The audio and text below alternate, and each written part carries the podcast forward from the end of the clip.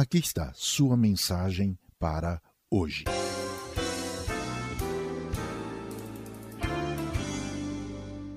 Sua vida econômica sofreu algum impacto com os direitos dos empregados domésticos?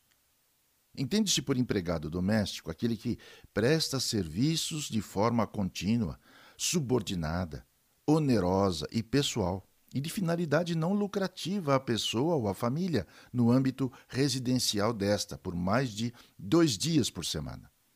Os direitos e responsabilidade dos empregados domésticos sofrem constantes ajustes à economia do país.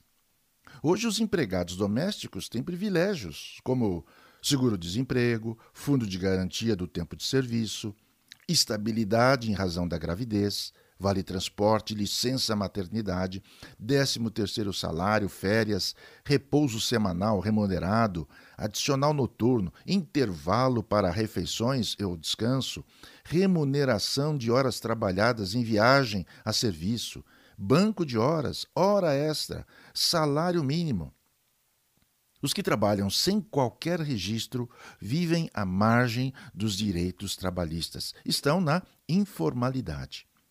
A carga tributária excessiva também contribui para que todo tipo de irregularidade se instale. Quando surgem disputas entre empregados e empregadores, o desconforto é geral. Você notou como os empregados domésticos participam da vida familiar do empregador? Embora não tenham laços familiares, todos os personagens em uma casa influenciam-se mutuamente. Quem vive a fé em Deus, através da obediência a Cristo Jesus, é um cidadão do reino dos céus. É família de Deus, indistintamente do grupo cristão a que participa. Na família de Deus, os domésticos da fé são os que servem o próprio Deus e aos irmãos são filhos do Pai Celeste. Esses, como todos os outros, não são empregados, mas amigos.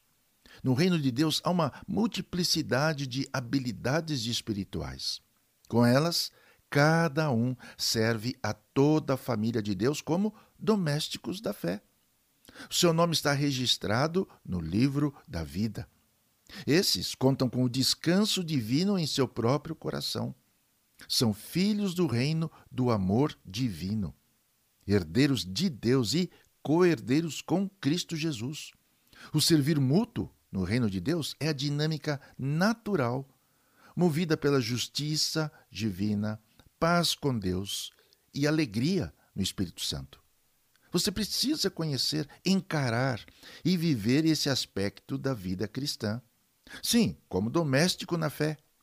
Então, o que lhe falta para compreender e viver essa realidade e privilégio da fé em Cristo Jesus.